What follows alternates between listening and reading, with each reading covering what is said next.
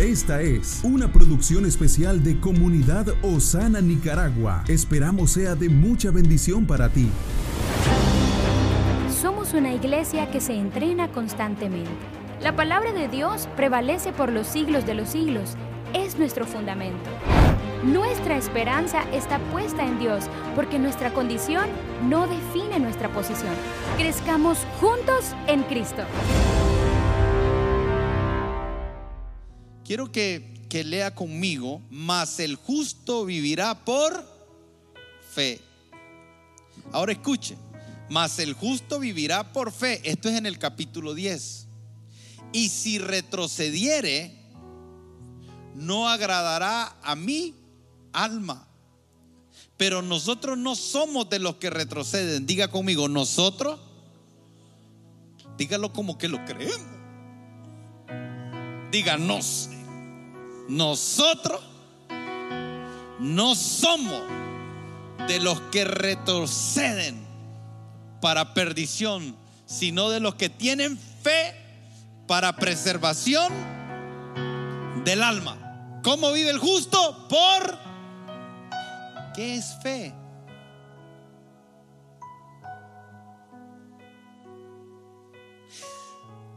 Si la fe no es un concepto, sino un estilo de vida,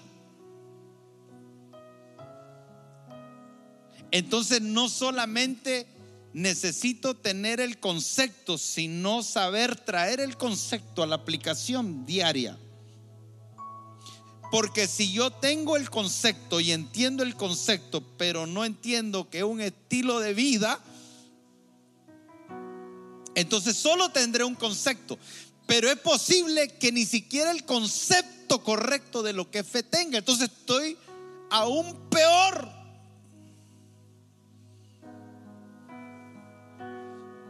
Porque todo comienza teniendo el concepto correcto. Pero si no tengo el concepto correcto, ni siquiera estoy, al inicio de la carrera de la fe. Porque puedo estar al inicio de cualquier cosa menos al inicio de la carrera de la fe. Porque yo me posiciono en la carrera de la fe, en la batalla de la fe, en el momento que entiendo que es fe. Pero si dice que el justo vive por la fe, entonces el concepto no es suficiente porque la fe es un estilo de vida. No es suficiente saber, sino que vivir. Por eso necesito tener el concepto correcto, porque hay un montón de gente que dice, yo tengo fe, pero en realidad su estilo de vida no refleja la fe. Porque es la fe en el Hijo de Dios, el que es autor y consumador de nuestra. La fe comienza con Cristo y termina con Cristo. Pero es un estilo de vida y es un estilo de vida conforme a Cristo. Por eso es que Pablo dice, que él tiene dolores de parto hasta que Cristo sea formado. ¿Dónde? En nosotros. Amén. La vida de fe, eso que dice el justo por la fe vivirá, no es otra cosa más que un estilo de vida donde Cristo está siendo formado en nosotros.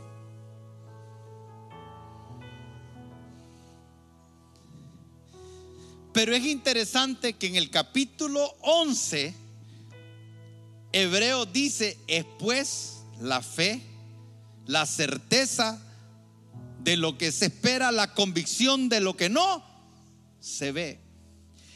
Aquí da el concepto de fe. En el capítulo 10 te dice que como justos debemos de vivir por fe. En el 11 te da el concepto y después del 11 te va a comenzar a dar testimonio de gente de fe, de gente que vivió de una manera en particular y que nosotros le hemos denominado a ese capítulo 11 los héroes de la fe. Pero los héroes de la fe no, no tienen que ver con que Moisés abrió el mar rojo, aunque es parte de la fe. No tiene que ver con que José gobernó como el segundo después del faraón, aunque es parte de eso. No tiene que ver con que Sansón con la quijada de un burro mató a 50. No tiene que ver con solamente con que Abraham a una edad que ya no podía tener hijos con una esposa que aún su menstruación había cesado y no podía tener hijos, logró esta mujer dar la luz ya fuera de tiempo, aunque es parte también de la fe. Muchas veces nosotros resaltamos el milagro, pero no entendemos que los milagros solamente son el resultado de una vida de fe. Y pareciera que nos olvidamos de la vida y que por el contrario, a vivir como justos por fe, lo que andamos buscando es vivir de milagro en milagro. Por eso es que hay que entender el, tener el concepto correcto. Hay personas que viven de milagro en milagro.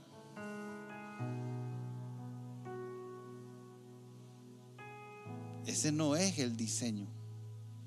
Los milagros son el resultado de un estilo de vida.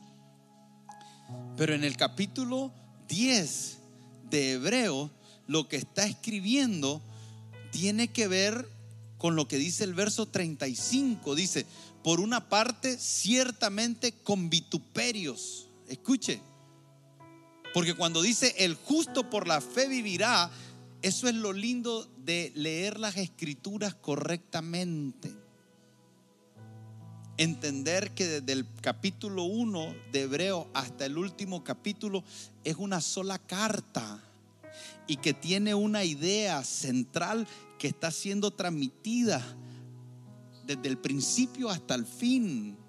Y que nosotros cometemos el error de extraer un versículo, declararlo y no tener el entendimiento de todo. Entonces muchas veces nosotros decimos, el justo vive por la fe y, nos emocionamos porque no entendemos a lo que se está refiriendo.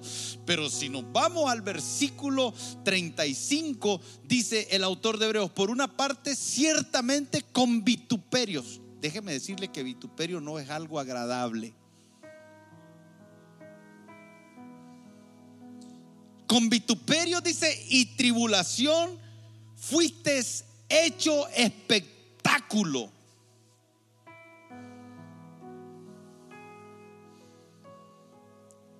Y dice, y por otra llegasteis a ser compañeros de los que estaban en una situación semejante. Entonces está hablando de vituperio y de tribulación que fue espectáculo.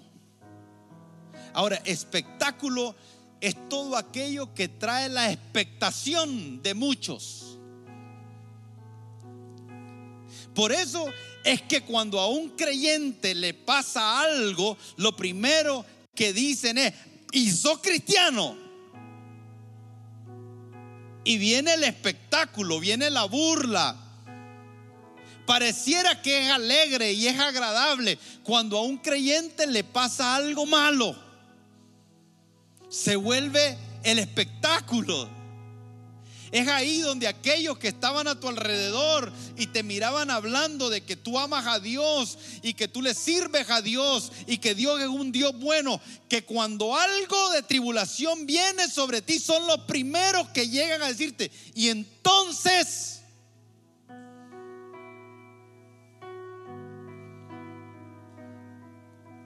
Si eso es lo que un Dios te da y a ese al Dios que tú le sirves, yo no lo quiero. ¿Sabes el efecto que puede tener eso en una persona que no tiene el entendimiento y el concepto correcto de lo que es la fe.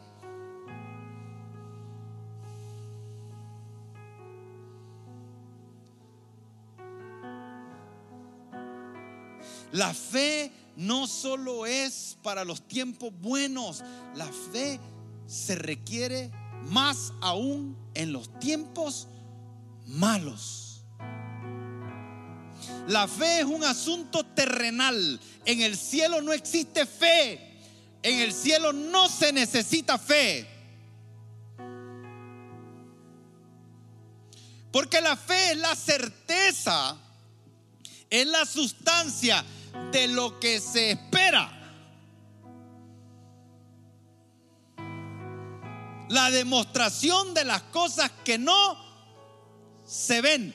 Entonces la fe es un asunto de creer aquello que no es visible.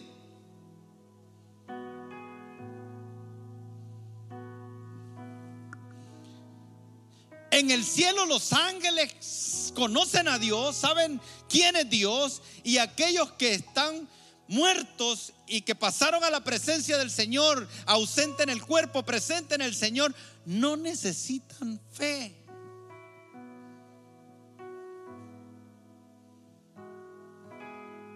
La fe es un asunto para acá en la tierra.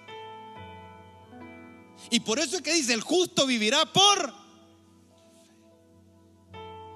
en otras palabras, no solo es un asunto de testimonio a los otros de nuestra fe, no solamente es un asunto de testimonio para con Dios de que confiamos en Él, no, es un asunto que está íntimamente vinculado a aquellas cosas que logramos hacer más allá de nuestras capacidades, fuerzas, sabiduría, dones, talentos conexiones, amistades, relaciones.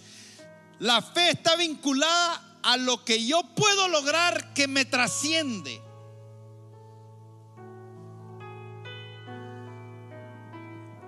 Y es para los momentos de crisis.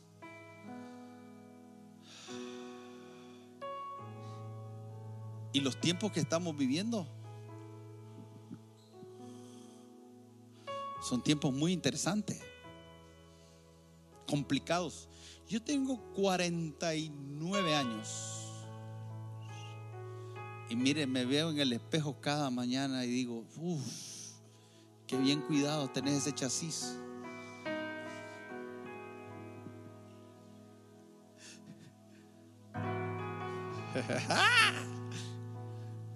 pues unas abolladuras y unas cuantas patitas de unas gallinas que se subieron en, la parte de arriba de la, de la cajuela del carro, pues, pero...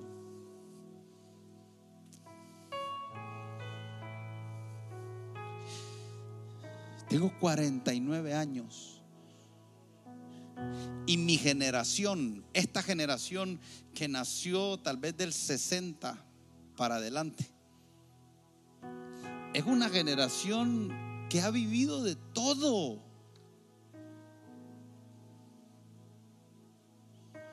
Nosotros hemos vivido de todo. Cambiaron las cosas de una forma impresionante en esta generación.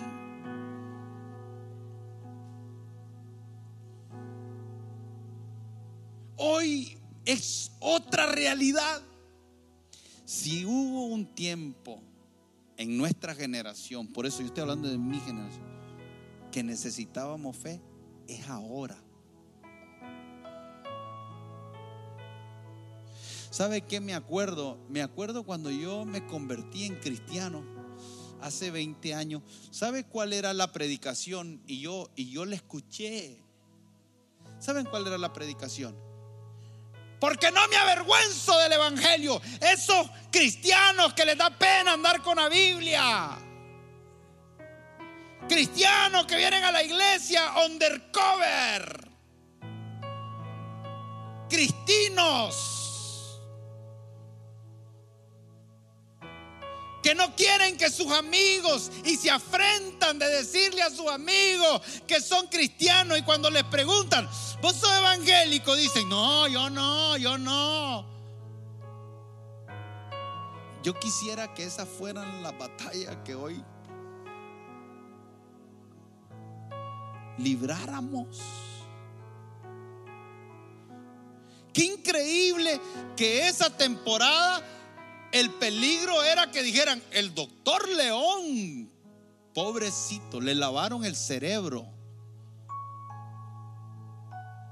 Era, era una sorpresa. Me convertí. Y la gente decía, ¿en qué? ¿En renacuajo? ¿En qué te convertiste? Esa era la pregunta. Ya me convertí. Y cambiábamos el lenguaje. Y ahora Dios te bendiga, hermanito. Y no sé qué. Y, que y todo era todo un asunto. Y eso era ser un creyente fiel. No avergonzarse del evangelio. Predique, hermano, predique en la calle, predique, no abuse, hermano, no se avergüence de su fe, no se avergüence de quién es usted. Hoy es un asunto de eso, es un asunto de vida o muerte.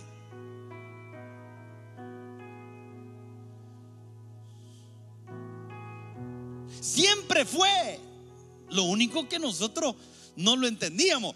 Pero hoy las cosas son diferentes porque las amenazas, los peligros, los asedios son inminentes. Son reales. No son meros que me volvió a ver mal. Mire cómo eran los asuntos en la iglesia. No me saludaron. Eran, eran los conflictos de la iglesia. No se me saludaron. Un grupito aquí, un grupito allá. No, si alguien está ahí, está hasta desfasado en eso. Te quedaste en el tiempo. Nunca debió ser, pero, pero eso era. ¿Cuáles eran los problemas en la iglesia? a, mí, no me dan privilegio y al otro le dan privilegio y, no sé qué. son tiempos turbulentos. Y el Señor dice, dice en, en, en Lucas capítulo 18, en el último verso, dice, ¿hallará fe en la tierra? Pero escuche lo que dice antes.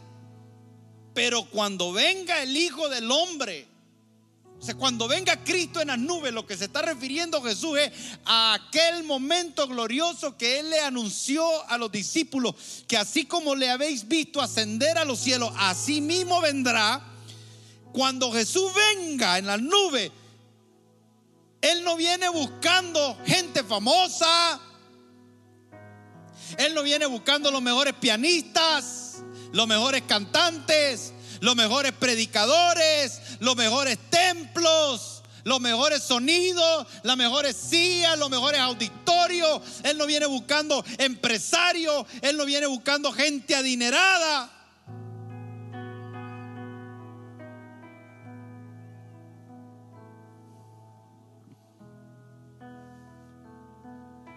Él viene buscando fe. Y pasa revista.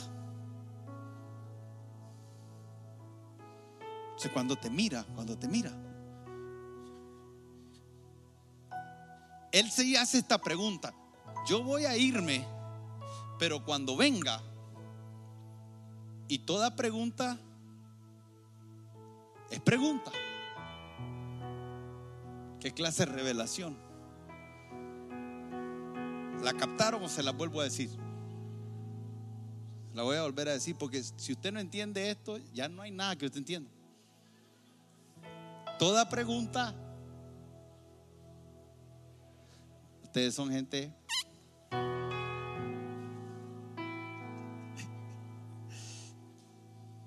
la capacidad de esta congregación es fuera de serie.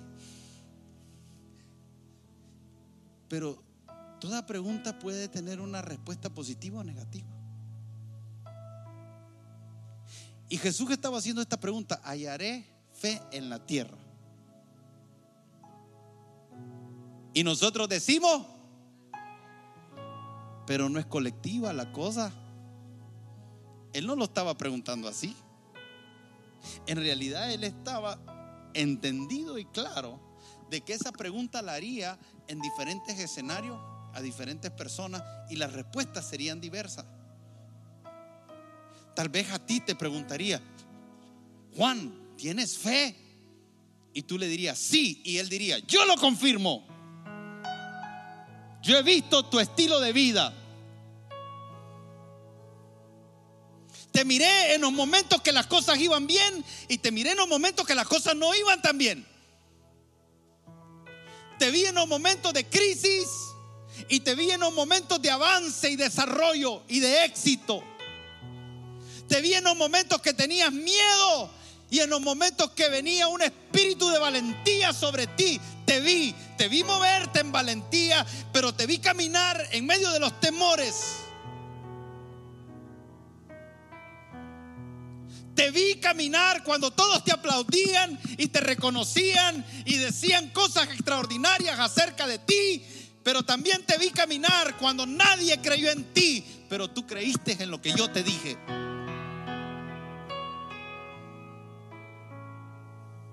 Te vino desmayar en los momentos que tus propias fuerzas te faltaban.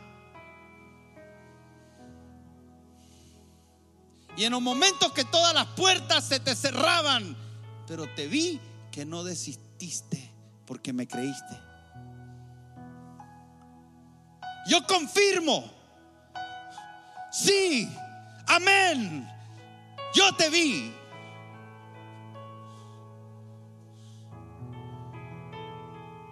Vi cuando todos te abandonaron y te quedaste solo. Creíste que yo estaba ahí contigo y que yo era suficiente. Y caminaste por una tierra en medio de gigantes. Que tal vez te veías como langosta, pero llegaste a creer que si yo era contigo, ¿quién sería contra ti? Y llegaste a caminar a tratar de conquistar una tierra que tenía obstáculos, adversidad y enemigos. Pero creíste cuando te dije que yo te la había entregado a ti. Y creíste que soy capaz de cumplir lo que prometí. Yo confirmo tu respuesta. Pero llegará el Señor donde otros y le preguntará, ¿tienes fe? Y le dirán, no, Señor la verdad que nunca te creí. Escuché, me pareció bien. En algunos momentos me alegré. En otros momentos salté y en otros momentos brinqué y en otros momentos dije, gloria a Dios, aleluya. Pero ¿sabes qué, Señor? Reconozco que solo fue el momento. Fue un momento, fue un arrebato de emociones que me tomó y que me hizo sentir que quería, que deseaba. Pero ¿sabes qué? Cuando la pensé bien y me tomé el tiempo para analizarlo, y ver si me beneficiaba o no me beneficiaba, si me parecía agradable o no me parecía agradable, si creía que era conveniente o no era conveniente, si era fácil o difícil. Después de haber hecho todo un análisis, ¿sabes qué? Me di cuenta que no era algo en realidad que yo quería hacer. Y hoy entiendo que la razón por la que actué, pensé, reaccioné de esa manera porque no tenía fe. Porque la fe sin obras es muerta. Y lo escuché. Pero al fin decidí no tener fe. Y el Señor Jesús va a venir y se va a encontrar con gente que le va a decir, sí, Señor, te creí. Y va a encontrarse con gente que le va a decir, no, no te creí. Y va a encontrarse con algunos que le van a decir, no te creí lo suficiente. Y el Señor le dice, sí, me creíste más de lo que tú piensas. Y habrán personas que llorarán cuando le digan al Señor, Señor, no te creí lo que debí creerte. Y el Señor les diga, sí, me creíste más de lo que tú piensas. Porque yo sé y conozco tus fuerzas. Conozco tus debilidades, tus imperfecciones. Pero conozco tu corazón también. Yo. Nadie me lo ha contado, ni me lo ha dicho, ni me lo ha expresado. Yo lo conozco. Yo lo conozco.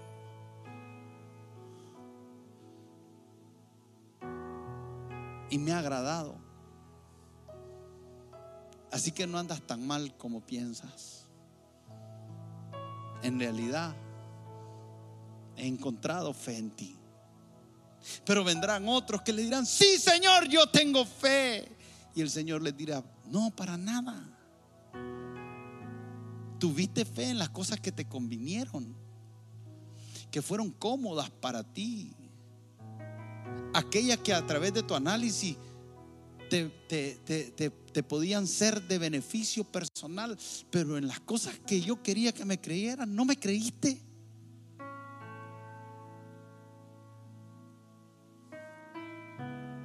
Y entonces de ahí surge la pregunta, ¿cómo nos estamos preparando para ese día? ¿Cómo estamos viviendo? Para ese día. Y el capítulo 11 de Hebreos dice, es pues la fe.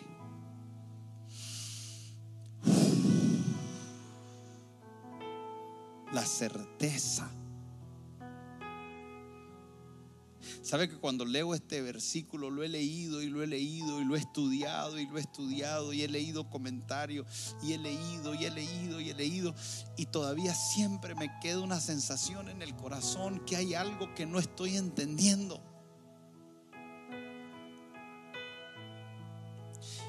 y leo las definiciones en el original una y otra vez y una y otra vez, pero también sé que las definiciones me pueden ser útil, pero hay algo que requiere ser revelado a mi espíritu. Y que hay algo que solo va a ser revelado a mi espíritu hasta que esté en el lugar. Porque Abraham se le llama el padre de la fe por las experiencias que vivió. A Abraham no se le llama el padre de la fe porque Dios se le apareció. No, Dios se le apareció, tuvo una teofanía. Abraham se atrevió a decirle a una aparición de Jesús en el Antiguo Testamento, hey, quiero hacerte comida, come conmigo, quédate, no te vayas, cena. Pero usted no crea que por eso fue que Abraham se le llama el padre de la fe.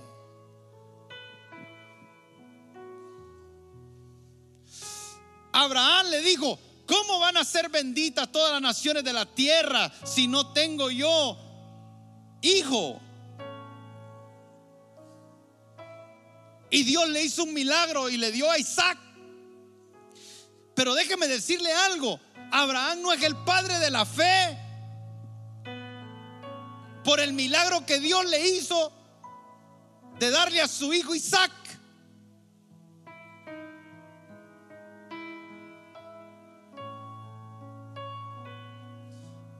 Si fuera por eso, los que miraron a Jesús multiplicar los panes y los peces estarían ahí,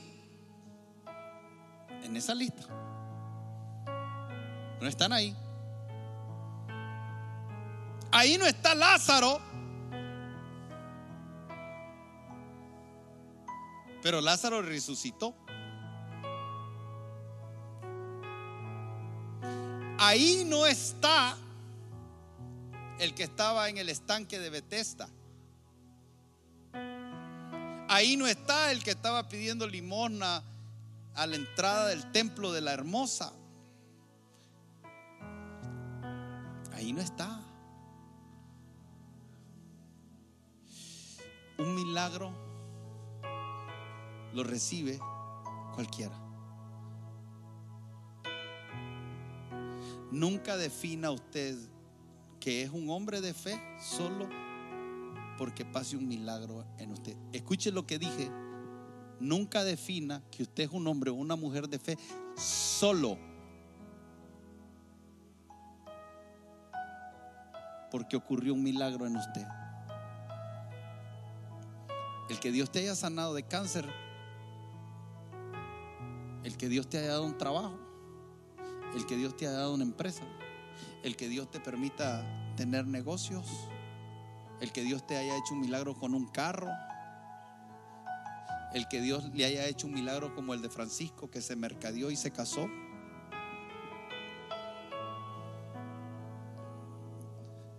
No necesariamente te convierte en una mujer de fe. No, el justo por la que no es un evento. El milagro es un evento.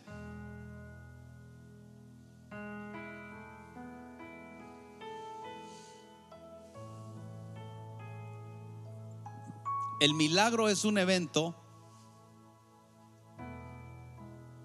La fe es un estilo de vida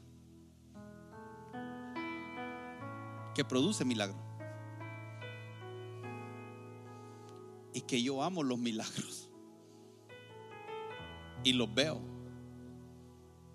comúnmente. Veo la mano de Dios muy comúnmente. Yo veo la mano de Dios en ustedes.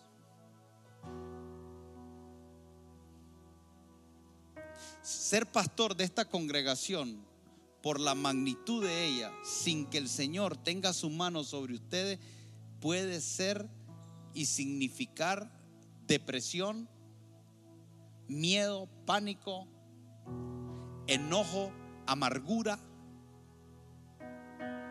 frustración, decepción. Entonces, qué difícil ser pastor y verlos a ustedes en problemado y no creer y no tener la fe para saber que Dios está en control de cada uno de sus vidas y que Él está haciendo una buena obra en ustedes y la va a perfeccionar, que Él los va a sostener a la hora de la prueba. Y estamos en la hora de la prueba. No lo dude. No se aflija.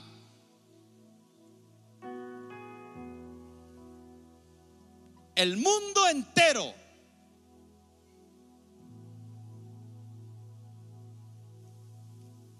y la iglesia incluida. Porque la sacudida que el mundo está viviendo está sacudiendo también a la iglesia. Y Cristo viene. Cristo viene. Hallará fe en ti. y en mí.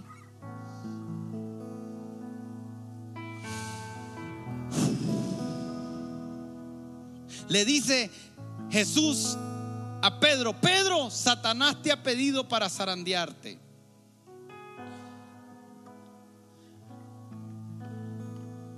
Qué cosas, ¿verdad? Son de esos versículos que quisiéramos omitir. Que uno quisiera extraerlo de las escrituras y meterlo quién sabe dónde para no leerlos. Porque son de esas cosas que golpean nuestra teología. Pueden golpear tu teología si no tienes la teología correcta. Es la gran pregunta de la humanidad. ¿Cómo un Dios bueno puede permitir tantas cosas malas? Usted sabe en cuántas universidades y en cuántos auditorios y en cuántos debates y en cuántos programas y shows y noticieros se ha hecho esa pregunta. Es una pregunta que acaece a toda la sociedad en todos los estratos, aún dentro de la iglesia.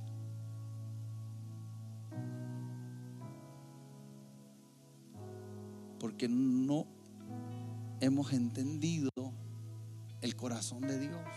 No hemos entendido la realidad del mundo caído en el que estamos. que el dolor, el sufrimiento y la muerte nunca fueron un diseño de Dios para la humanidad. Que lo que Dios hizo fue un jardín, un Edén, donde todo lo que fue creando Dios vio que era bueno. Y todo árbol que Él formó y creó, vio que era bueno y que era agradable a los ojos. Por eso usted mira una mesa con frutas y tiene un colorido. Pero el Señor le dice Pedro, Satanás te ha pedido para zarandearte. ¿Sabe una cosa, hermano? A mí no, no, no, no me lo ha dicho el Señor así, pero yo puedo ver hacia atrás y ver algunas veces que me pegaron una zarandeada y a usted también. Y en esos momentos que Jesús le está diciendo a Pedro, Satanás te pidió para zarandearte, que eso golpea, golpea tus, tu mente y tu entendimiento, porque ahí es donde entramos en esa en ese debate de fe, es una crisis de fe, es una crisis de fe porque por dentro decimos, ¿por Satanás me pide si yo no me meto con él? Y después decimos, ¿por qué Jesús lo permite y no me defiende? Yo no entiendo. Y, y cuando nos damos cuenta estamos en una crisis.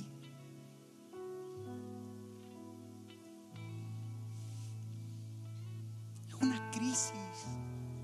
Y Jesús dice, Pedro, Satanás te ha pedido para zarandearte. ¿Sabe lo que significa zarandearte? Agarrarte como un albañil, agarra arena, la pone en esa zaranda y le comienza a hacer así. Cuando usted mira que el, albañil le está haciendo así, usted va a ver piedras salir para allá, cosas salir para allá. Y rácata, rácata, rácata, rácata, rácata, rácata, rácata. Y solo pasa lo que puede ser útil.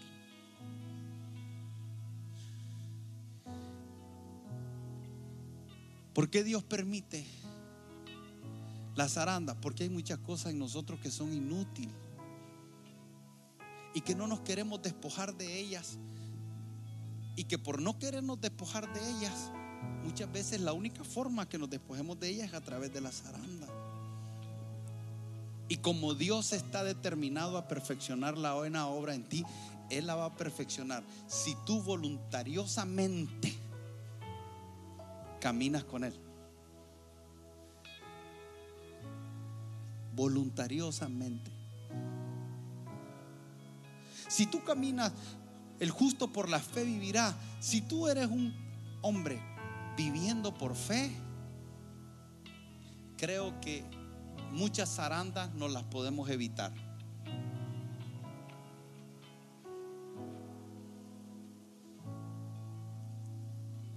Esa es una que yo creo que Pedro se la pudo evitar. ¿Por qué? Porque hay que entender qué es lo que está pasando.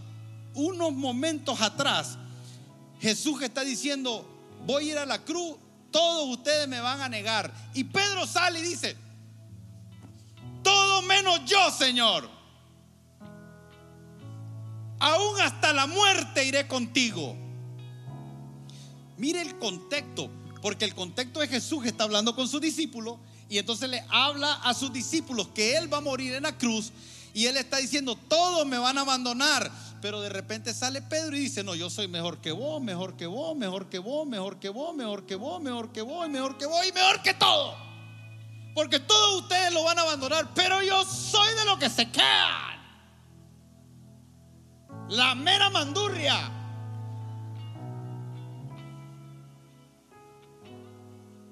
Montón de cobardes. Ah, a la hora buena se corren. Pues no, yo no. Yo voy hasta la muerte. Con Jesús. Eh. Y sabe, cada vez que hablamos, no solo los, los que están físicamente nos escuchan, Aquí hay ángeles. Y hay unos demonios allá afuera espiando.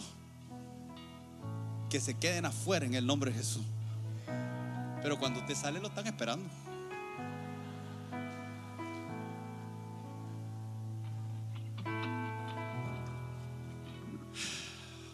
Y entonces allá te dicen taxi.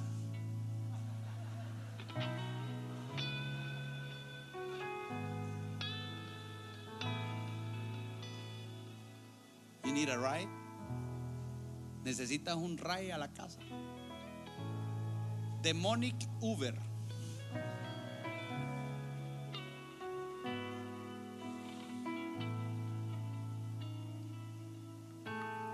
¿Sabe cuál fue la solución? Porque eso es lo lindo de Jesús. Si, si tú eres obediente, no quiere decir que no vas a tener que enfrentar adversidades. Pero hay unas adversidades que son producto de asuntos que no hemos resuelto. En este caso, Pedro iba a ser zarandeado por un asunto de orgullo. ¿Por qué? Porque cuando Pedro habla y dice, todos te niegan, los ángeles están ahí diciendo, porque ellos no son omniscientes, no lo saben todo. El Padre, el Padre que lo sabe todo y está en el cielo, dice, ay, Pedrito, no sabes lo que acabas de decir. Si yo ya fui y regresé. Los ángeles dicen, ¿qué va a pasar? ¿Será que Él no lo niega o será que lo niega? No son omniscientes. Jesús, que es omnisciente, sabe. Pero los demonios, que no son omniscientes, dicen, lo probamos.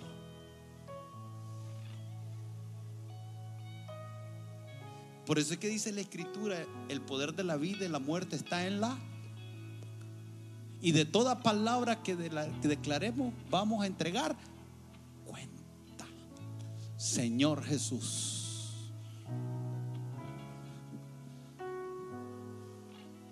Voy hasta la muerte. Vamos a poner, dicen los demonios, Padre. No, bueno, no, Padre. Dice, Señor. ¿Oíste lo que dijo? Dice, y entonces dice, Satanás te ha pedido para zarandearte. Entonces dice, Señor, ¿oíste lo que dijo? Sí, tengo derecho legal para probar lo que él acaba de decir. Y el Señor le dice, permiso concedido.